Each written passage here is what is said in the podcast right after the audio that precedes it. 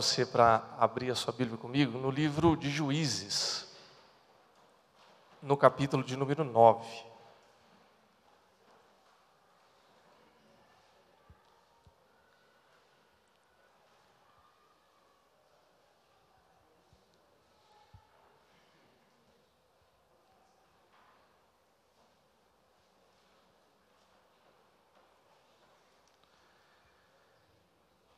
Livro dos Juízes, no Antigo Testamento, capítulo de número 9. Nós vamos ler a partir do oitavo versículo.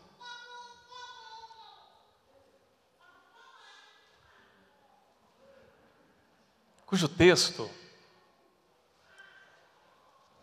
é conhecido Talvez na sua Bíblia, aí na introdução, vai chamar esse texto de fábula de Jotão, ou ainda parábola do espinheiro, ou alguma versão parecida com essa aí que eu citei. O texto diz assim: Certo dia, as árvores saíram para ungir um rei para si. Disseram à oliveira: Seja o nosso rei. A oliveira, porém, respondeu: Deveria eu renunciar ao meu azeite, com o qual se presta honra aos deuses e aos homens para dominar sobre as árvores? Então as árvores disseram à figueira: Venha ser o nosso rei. A figueira, porém, respondeu: Deveria eu renunciar ao meu fruto saboroso e doce para dominar sobre as árvores? Depois as árvores disseram à videira: Venha ser o nosso rei. A videira, porém, respondeu: Deveria eu renunciar ao meu vinho, que alegra os deuses e os homens, para ter domínio sobre as árvores? Finalmente, todas as árvores disseram ao espinheiro: Venha ser o nosso rei. O espinheiro disse às árvores: Se querem realmente ungir-me rei sobre vocês, venham abrigar-se à minha sombra. Do contrário, sairá fogo do espinheiro e consumirá até os cedros do Líbano. Essa é a palavra de Deus para a nossa reflexão nesta manhã. Vamos orar? Pai, nós queremos te agradecer pela tua palavra e queremos pedir em nome de Jesus que o Senhor continue a falar aos nossos corações nesta manhã. Nós cremos que o Senhor já tem falado, o Senhor já tem tocado as nossas vidas por meio dos cânticos, por meio da, das leituras dos textos bíblicos, das orações. E agora, Pai, pedimos que em continuidade, o Senhor ministra os nossos corações por meio da tua palavra, em nome de Jesus. Amém. Nós iniciamos no domingo passado uma nova série aqui na nossa igreja, cujo tema geral é Menos é Mais. E nesse domingo, o tema é Menos falar, mais fazer. E por ocasião desse tema, eu gostaria de refletir acerca desse texto que nós lemos e ouvimos em Juízes, capítulo 9, cujo subtítulo você pode chamar aí da fábula do espinheiro, ou da parábola do espinheiro, ou da fábula de Jotão, não importa. Eu gostaria de falar um pouquinho sobre menos falar, mais fazer.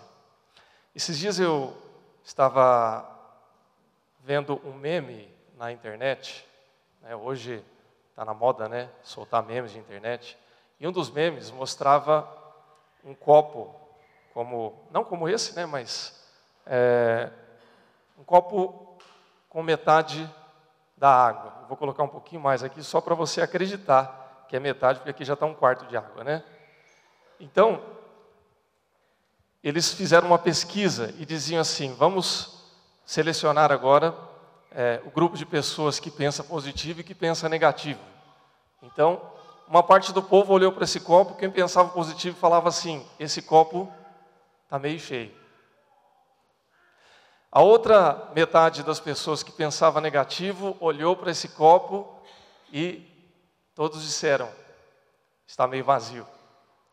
E aí eles não, não ficaram satisfeitos e resolveram é, fazer uma pesquisa com os influenciadores e com aqueles que estão problematizando e conversando nas redes sociais. E quando eles apresentaram o copo e perguntaram: esse copo está meio cheio ou meio vazio? E todos, de maneira unânime, disseram: esse copo está me ofendendo. Irmãos, é lógico que é uma brincadeira de internet, mas poderia ser verdade. Nós estamos vivendo hoje o tempo da problematização. Tudo o que se fala hoje é problematizado. Qualquer opinião que você dê a respeito de alguma coisa não pode ser dado como uma opinião absoluta. Não há mais verdades, não há mais referências claras. É, você não pode se posicionar sem que uma enxurrada de vertentes, de problematizações, de conversas, de galhos, de ramos apareçam e digam que aquilo que você está dizendo não é exatamente o que você está dizendo. Isso é um problema da pós-modernidade. Então, não basta dizer que o copo é meio cheio ou meio vazio, o copo é ofensivo. Como também, muitas vezes, a nossa opinião pode se tornar ofensiva, como a nossa postura de vida pode se tornar ofensiva, ou não, dependendo de quem está fazendo a leitura ah, ainda há pouco, na, no encontro que nós tivemos ali no café da manhã, a nossa irmã Grace estava trazendo uma palavra muito abençoada sobre a, a importância dos pais como referência, né, por ocasião do Dia dos Pais. E é, uma das coisas que ela falava, a qual eu concordo e que nós também abordaremos aqui na nossa reflexão, é acerca da necessidade que nós temos de assumir o nosso papel e viver sem medo de é, acreditar que o nosso papel é de ser pai, é de ser realmente referência nesse sentido e de formar a nossa família, pai, mãe, filhos, de acordo com aquilo que a palavra de Deus nos instrui e nos orienta. Só que isso, irmãos e irmãs, isso já foi previsto pelo apóstolo Paulo há muito tempo, quando ele dizia, é, o Novo Testamento fala a respeito disso, que o evangelho é escândalo. E de fato é. Porque ele vai contra muitas vezes o que a sociedade imagina, prega ou diz. O próprio presbítero Pedro falou a respeito disso, acerca dos dízimos, por exemplo. Né? Que loucura é essa? É uma loucura de quem crê.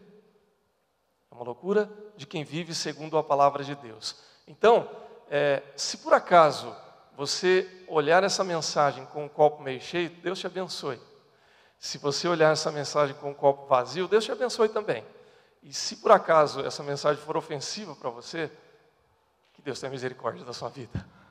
Ou não, para ser bem problematizador. Irmãos, esse é um problema da pós-modernidade. Nós lemos um texto em Juízes que conta uma parábola ou uma fábula, tanto faz, fábula porque nós estamos falando de elementos da natureza que tem boca, mas não tem, né? Que não deveriam estar falando, mas você pode ler como uma parábola também por causa da estrutura do texto. Ok, sem problemas.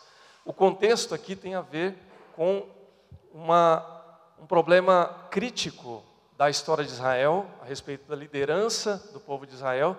Nós não vamos entrar no contexto específico, porque eu gostaria de avançar um pouco mais para falar um pouco da nossa realidade hoje e como esse texto implica para as nossas vidas hoje. Uma vez que ah, o texto ele foi apresentado para contar uma história e para ilustrar um contexto, eu gostaria de ilustrar um pouco o nosso contexto e a nossa realidade. Nós já falamos aqui em outros momentos que um dos grandes problemas da pós-modernidade é a ausência de referências. A ausência de verdades. Não que essas verdades não existam, mas que é, infelizmente, as pessoas têm dificuldade para assumir algo como verdade e levar isso para si durante a sua vida. Né? Sempre tem uma outra palavra que vai relativizar, que vai desconstruir e que vai fazer com que essas coisas não sejam aceitas como uma norma ou como uma direção clara para se seguir. É por isso que nós vemos hoje tantos problemas na sociedade, famílias sem um referencial claro, filhos sem um referencial claro, homens e mulheres sem saber, bastante inseguros com relação ao seu papel. Eu devo agir assim, devo agir assado. Como é que deve ser, então, a minha conduta. Isso tem se refletido em todas as áreas da nossa vida e da nossa sociedade. No entanto, a palavra de Deus nos convida para agir de uma outra maneira, porque nós temos um referencial claro, que é o nosso Senhor Jesus Cristo. E por meio desse referencial, que é o Senhor Jesus, todas as coisas são também é, construídas e, à luz de Cristo, nós podemos então ter aí direcionamento seguro para a nossa vida. Então, eu vou.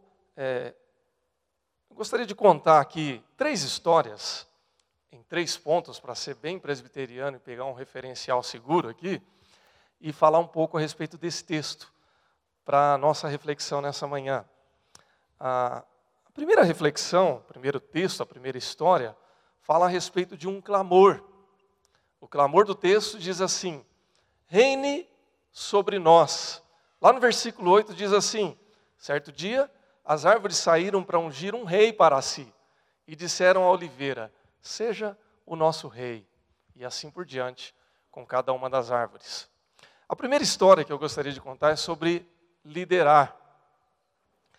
Há 11 anos atrás, eu fui recebido num presbitério bastante tradicional na nossa denominação, lá no sul de Minas. E eu digo tradicional não porque ele é melhor do que os outros, mas é porque é, ali é, nós temos quatro igrejas centenárias. Duas das igrejas mais antigas presbiterianas de toda a América Latina. Então, é, é uma região muito tradicional nesse sentido. E no segundo ano, por algum mistério de Deus, eu fui eleito presidente daquele presbitério. É mistério de Deus, irmãos. Muito novo ainda. E, e eu me lembro que, é, quando eu fui eleito, na hora eu já ia recusar. E eu acredito, imagino eu, né, tenho essa convicção, não é imaginação, de que Deus travou minha boca naquele momento e eu fiquei mudo e eu não consegui falar nada. Mas eu fiquei tão nervoso, irmãos, tão com medo da responsabilidade, que acabou a reunião de manhã depois da eleição, fui para casa almoçar e derrubei o prato de comida na roupa. De tanta ansiedade. Aí eu troquei de roupa, né? Lógico. Voltei para a reunião à tarde, todo mundo olhou para mim, tirou sarro ainda. Ah, agora que você foi eleito presidente, você veio até bonitinho para a reunião, né? Eu acho que eles quiseram dizer que eu estava feio de manhã. Imagino. Eu, eu imagino, penso isso. Irmãos, pela graça de Deus, eu fui presidente daquele presbitério por três, três anos seguidos, depois eu saí daquela região. E deu tudo certo, né? nenhuma igreja fechou e eu não morri também. Né? Passei mal, mas não morri. Talvez essa história não faça muito sentido para você, ou você possa até dizer, mas o que eu tenho com isso? Né? Afinal de contas. A verdade, irmãos, é que essa história, de uma certa maneira, é minha e é sua também. Por quê? Porque talvez com outro viés, em algum momento da sua vida, você tenha passado por uma situação como essa. Talvez você tenha sido chamado para liderar, ou talvez você tenha pedido para alguém liderar por você. Por exemplo, quando a gente está no ensino médio, na faculdade, é muito comum que a gente faça aqueles fabulosos trabalhos de grupo, né? seminário de grupo que a gente tem que apresentar lá na sala de aula. E aí então, às vezes você tem o privilégio de escolher quem vai fazer o grupo com você, mas na maioria das vezes o professor é que nomeia os grupos, né? E aí o que acontece? Qual que é a primeira briga com relação à formação de grupo? Quem vai liderar o grupo e quem vai falar ali na frente, né, para o professor e etc. Quem vai fazer ali as tarefas do grupo, a divisão das tarefas? Você já foi líder de grupo na faculdade? Se você liderou, você sabe do que eu estou falando. Se você não liderou o grupo, você também sabe do que eu estou falando. Porque provavelmente você pediu para alguém falar, você fala, você fala melhor que eu, você pode falar, eu vou fazer a pesquisa, eu tiro xerox. Pode deixar que eu, eu, eu fico com a parte de dividir os textos aqui. Enfim, né? você sabe do que eu estou falando. Né? Você já passou por isso. Né? Eu não sei por qual razão também, via de regra, eu acabava tendo que falar. Né? Ah, irmãos, tem uma coisa boa de fazer mestrado, viu? Pelo menos em humanas. Pelo menos no mestrado, quando trabalha em grupo, é em dupla. Então não dá para você jogar nas costas do outro e fazer, os dois têm que se virar. Pelo menos essa foi a minha experiência. Então, você sabe do que eu estou falando. Porque, na verdade, irmãos, a maioria das pessoas não quer liderar. A maioria das pessoas espera que alguém possa cuidar, resolver e guiar a sua vida. E se você se sente assim, não se sinta mal. Todos nós, em certa medida, precisamos de alguém que direcione a nossa vida, que nos lidere, que dê um rumo, que tome algumas decisões para a gente. Nós moramos num país democrático, não é verdade? Pelo menos a gente acredita nisso, né? Bom, não sei se acredita, mas o discurso é esse. A gente escolhe pessoas que cuidam da nossa vida, que nos governa, que nos lidere, que tome decisões. E a gente pede a Deus para que é, essas pessoas sejam as melhores possíveis. O fato é que assim é a vida. Quando nós lemos a parábola, ou a fábula, que diz que as árvores saem para ungir um rei sobre si, elas estão, na verdade, é, refletindo um clamor que é o clamor de todos nós. Nós buscamos alguém que possa nos liderar, que possa ir à frente, que possa, com mais maturidade, com mais capacidade, tomar algumas decisões e nos ajudar a viver a nossa vida da melhor maneira possível. E hoje, mais do que nunca, as pessoas estão sem saber para onde ir. Quando nós falamos da ausência de referências, da ausência de verdades, é porque está claro que as pessoas estão correndo para tudo quanto é lugar e não estão achando, uh, de fato, o melhor caminho para seguir. Como que isso implica para a nossa realidade hoje? Irmãos e irmãs, a palavra de Deus diz lá em 2 Coríntios, no capítulo 5, versículo 20, que nós somos chamados embaixadores de Cristo, como se Deus estivesse fazendo o seu apelo por nosso intermédio. Como que isso implica para a nossa realidade? Há um clamor da nossa sociedade que diz assim: reine sobre nós. As pessoas estão buscando alguém para reinar sobre si. E nós conhecemos aquele que é chamado o Rei, que é o nosso Senhor Jesus. Lembra o que Jesus diz quando ele chega, logo no início do, do seu ministério, ele diz assim: O reino de Deus está entre vós. E Jesus é, na verdade, o Rei de todos nós. Há um clamor: reine sobre nós. Nós conhecemos o Rei e nós somos os embaixadores desse Rei. O que isso significa, irmãos? Significa que possivelmente muitos de nós estamos sendo chamados para governar, para liderar, para dar o norte para assumir a responsabilidade, não para falar apenas, mas para fazer. E cumprir o papel que Deus nos chama para fazer. Agora, talvez você pergunte assim, mas todo mundo vai liderar, todo mundo vai ser cacique, não vai sobrar índio. Não, irmãos, nem todo mundo vai liderar. Mas em alguma área da sua vida você vai liderar, porque você é chamado filho de Deus, embaixador de Cristo.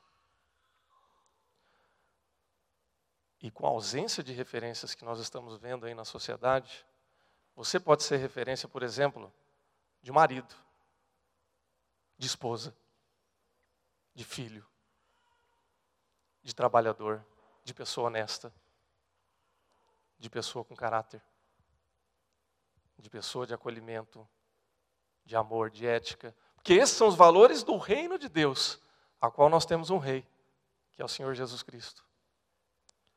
Irmãos, o mundo hoje precisa de referenciais. E referencial, irmãos, não se dá só com conversa, com falação, com problematização, como nós falamos aí. Se dá com exemplo. Alguém já disse uma vez que o que a gente faz fala tão alto que o que a gente diz ninguém escuta. Então, quando nós olhamos para o modelo de Cristo e vivemos esse modelo como embaixadores, o clamor reina sobre nós, ele começa a ser satisfeito. porque nós assumimos esse papel. Amém, irmãos? Um segundo momento aqui do texto, uma segunda reflexão para nós, diz assim que nós temos uma resposta muito comum, que é a recusa dos qualificados. Versículos 9 ao 13 dizem assim: A oliveira, porém, respondeu: Deveria eu renunciar ao meu azeite, com o qual se presta honra aos deuses e aos homens, para dominar sobre as árvores? Então as árvores disseram à figueira: Venha ser o nosso rei. A figueira respondeu: Deveria eu renunciar ao meu fruto saboroso e doce para dominar sobre as árvores? Depois as árvores disseram à videira: Venha ser o nosso rei.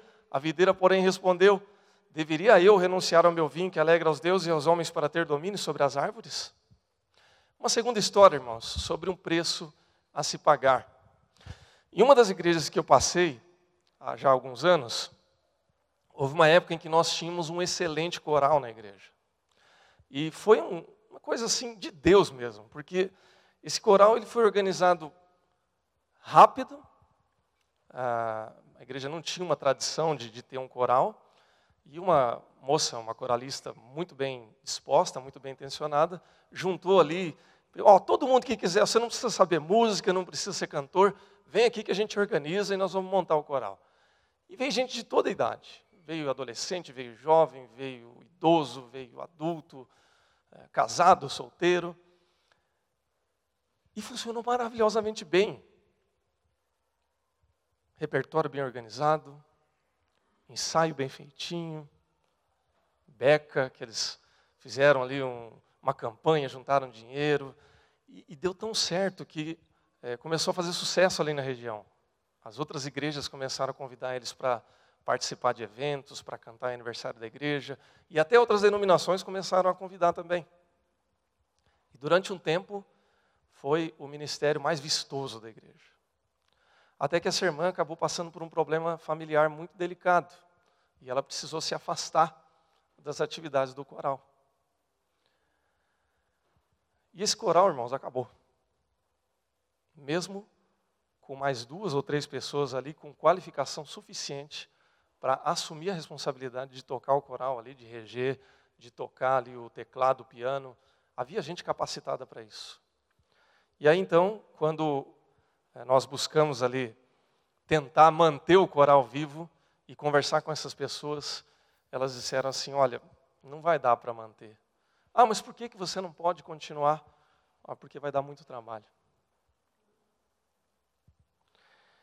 O interessante nessa história, irmãos, é que havia muitas pessoas ali que gostariam de colaborar. Quem estava cantando no coral queria colaborar, cantando. Quem participava dos ensaios queria colaborar, participando dos ensaios. Mas ninguém queria liderar, porque dá trabalho. E é assim, irmãos, eu imagino, que é a história de muitos ministérios que a gente tem na igreja, e de muitas coisas boas que a gente começa em algumas áreas aí da nossa vida, na família, no trabalho, mas que muitas vezes não vão para frente porque falta alguém que assuma o risco de cuidar e de levar a coisa adiante.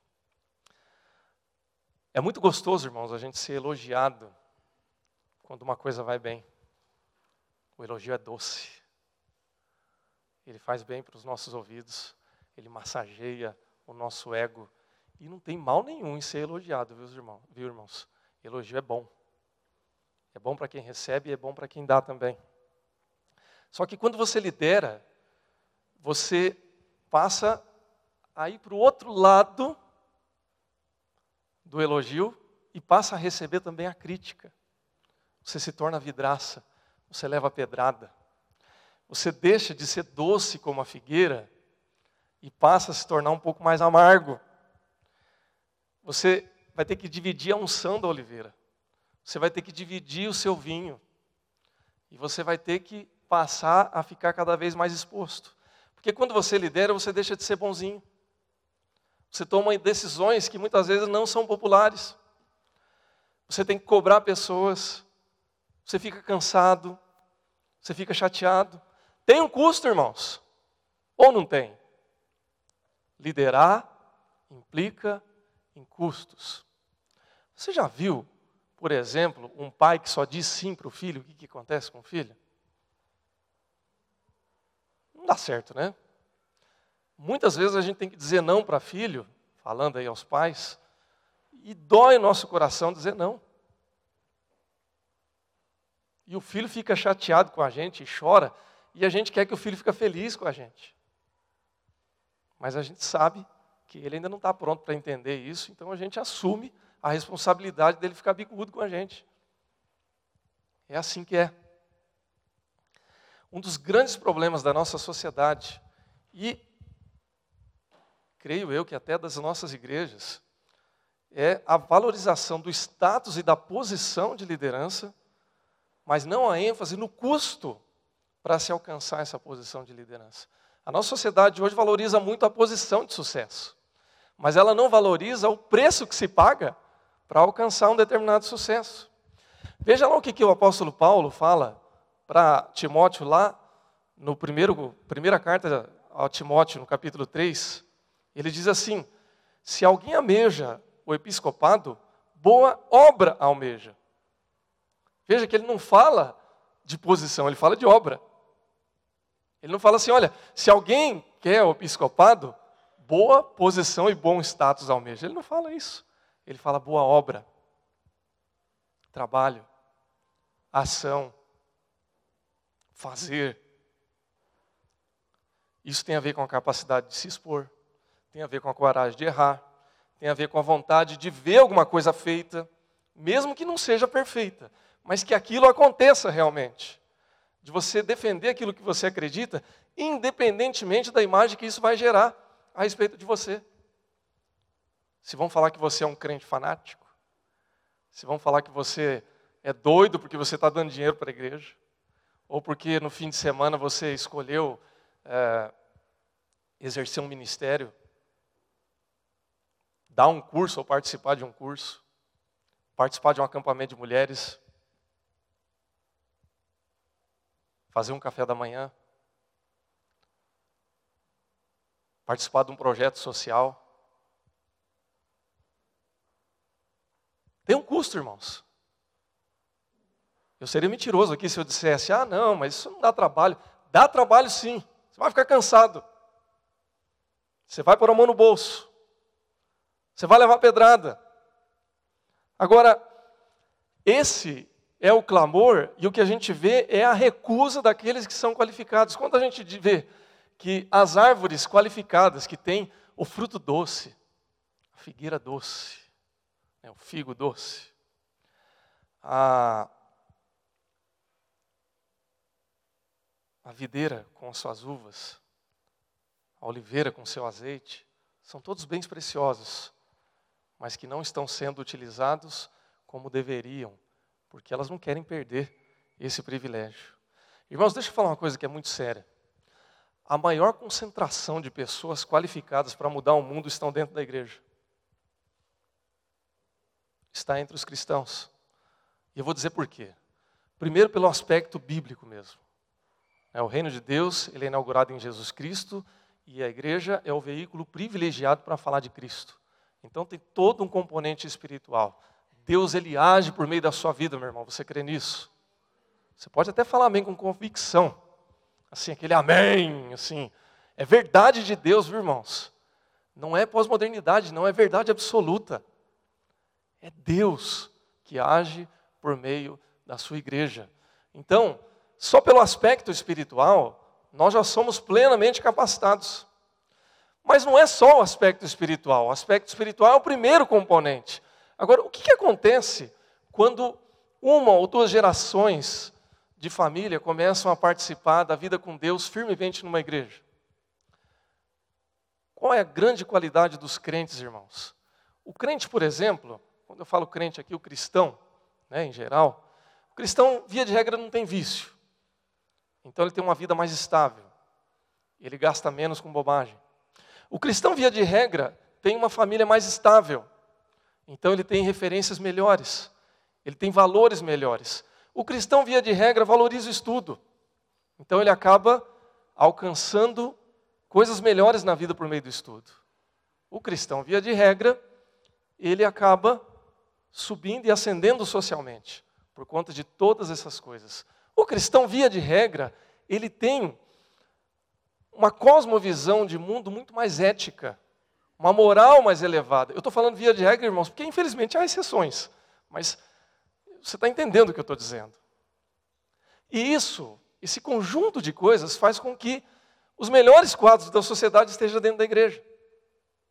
Ou seja, dentro da igreja nós encontramos figueiras, nós encontramos oliveiras, nós encontramos aí as melhores árvores.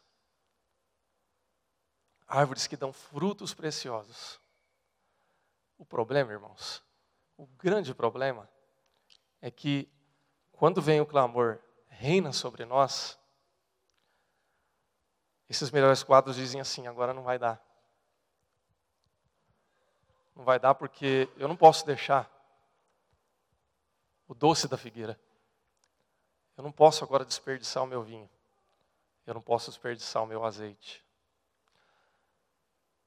A gente tem solução para um monte de coisa na igreja, irmãos. Na ponta da língua, no falar. Mas na hora do agir, a gente dá uma afinada boa. Por quê? Porque demanda tempo. Eu abrir mão do meu fim de semana? De jeito nenhum. Eu vir na semana, durante a semana na igreja ou fazer uma atividade? Deixa para o outro irmão. Eu não posso. Eu tenho que gastar tempo, investir tempo com o discipulado? Meu azeite não dá para isso. Irmãos, nós precisamos fazer mais. E isso implica um custo. Mas a gente não pode recusar esse custo porque é o clamor. É para isso que Deus nos chama. É para isso que Deus nos vocacionou. Amém, irmãos? Está muito duro, irmãos? O copo está ofendendo, irmãos? Tá não, né? Está meio cheio, está meio vazio?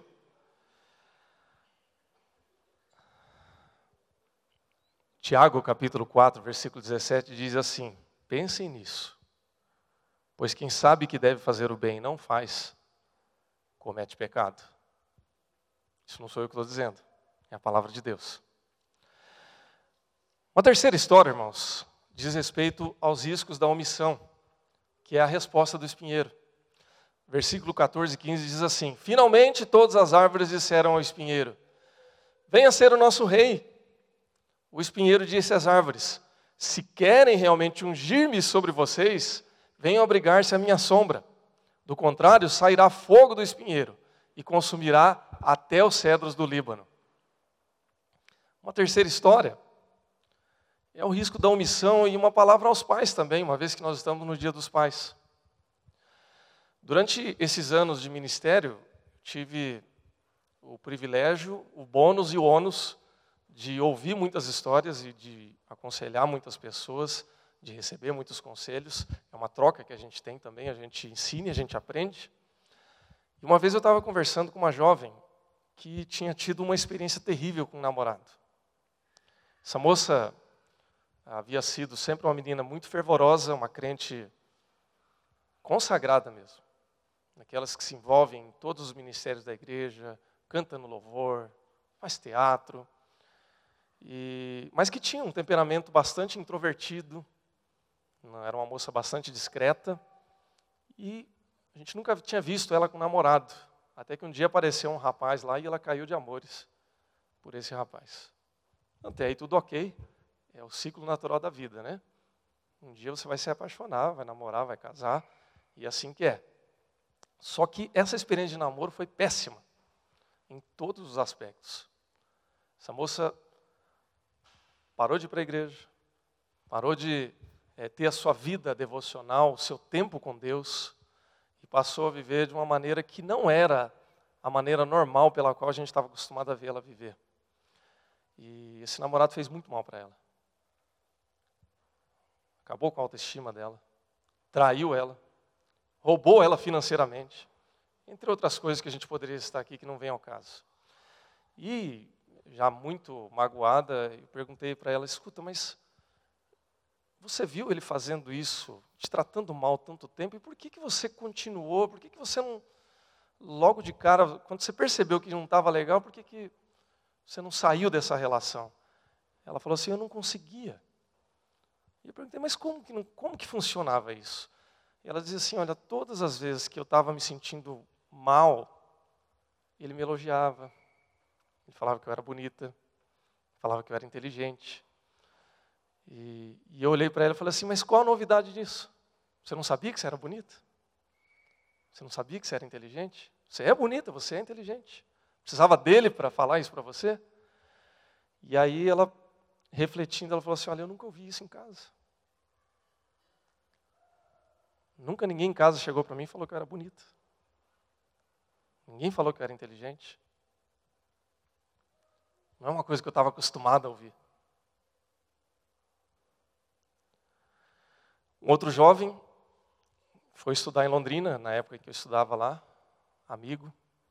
Foi fazer faculdade. No segundo ano de faculdade ele voltou para casa porque ele estava arrebentado nas drogas. E aí, conversando, ele disse assim: Olha, eu nunca quis vir para Londrina. Eu não queria sair da minha cidade. E a gente perguntou: Mas por que, que você saiu então?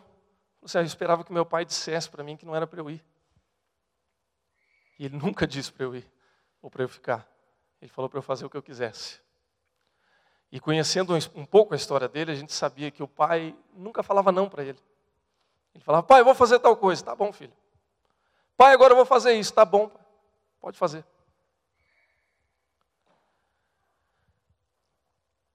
Essa história, irmãos, e outras, nos mostram que há algumas responsabilidades que elas estão centradas no nosso lar e que a gente não pode abrir mão.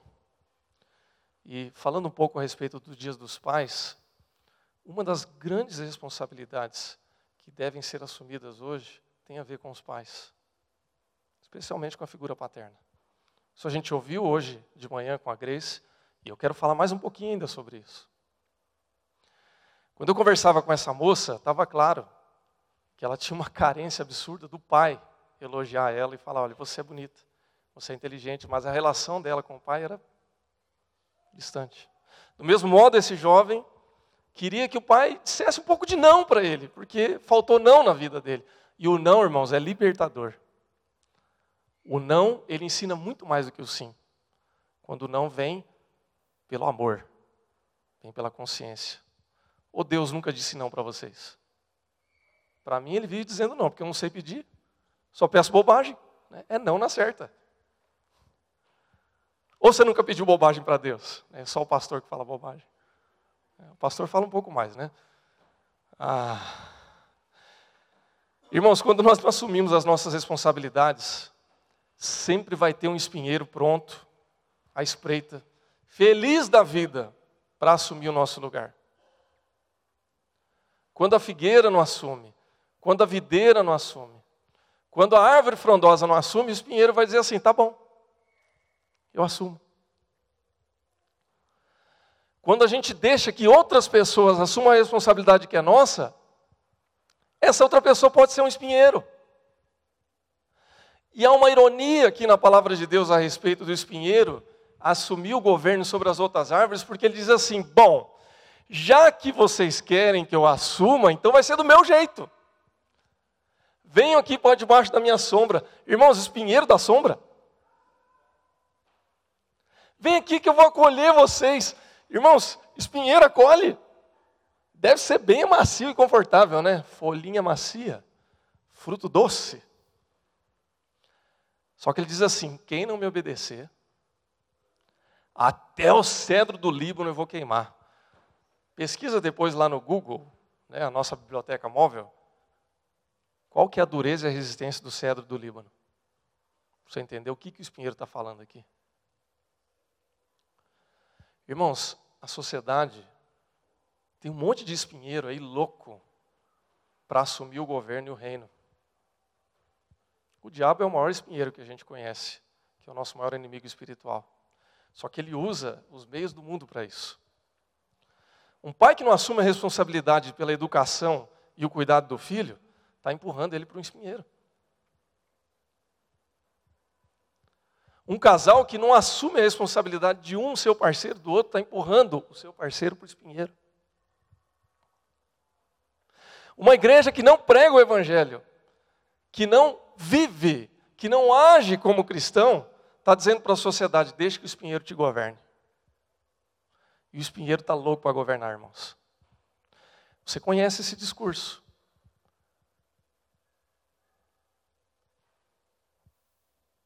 Aquele que quer fazer as coisas do seu jeito, de maneira ditatorial, mandando em todo mundo, a primeira coisa que ele diz é isso. Olha, eu não queria, mas já que vocês querem que eu seja, então vai ser do meu jeito. E aí você fica rendido.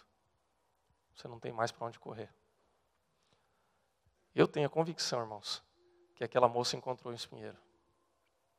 Eu tenho a convicção de que aquele rapaz encontrou um espinheiro. Porque faltou uma árvore frondosa e frutífera para ele. Irmãos, Deus nos chama para que nós sejamos árvores frondosas. Ele nos chama para que nós falemos um pouco menos, nada contra falar, viu, irmãos? Estou falando agora. Mas para que a gente possa agir, fazer um pouco mais, de acordo com a vontade e com a palavra de Deus. Para isso é necessário que a gente tenha posição clara.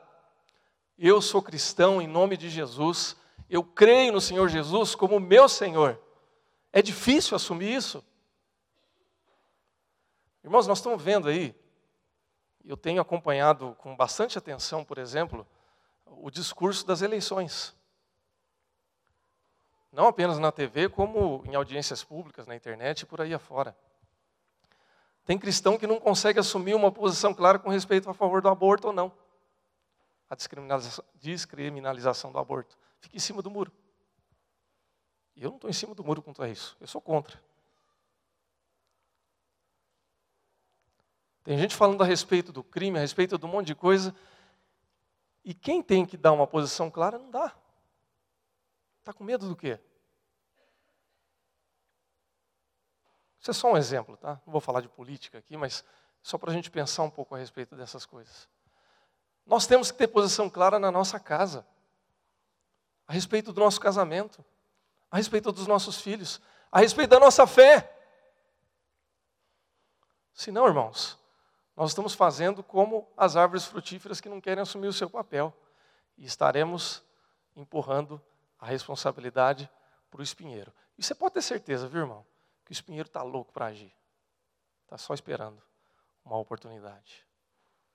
O que, que nós podemos concluir com isso? Existe um clamor, um clamor por um rei. Venha, seja o nosso rei, governe sobre nós.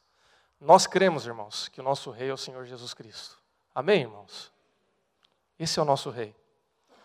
Há um chamado para que nós sejamos embaixadores de Cristo. Talvez você não seja um líder formal, talvez você não seja um líder nomeado, mas é o meu e o seu dever, pelo menos, agirmos em nome de Cristo. De modo que nós não devemos nos omitir das nossas responsabilidades, porque os espinheiros estão à espreita, querendo reinar, governar a nossa casa, nossa cidade e o nosso país. Que em nome de Jesus nós possamos falar um pouco menos, quem sabe, e fazer um pouco mais em nome dele. Que Deus te abençoe nessa manhã em nome de Jesus.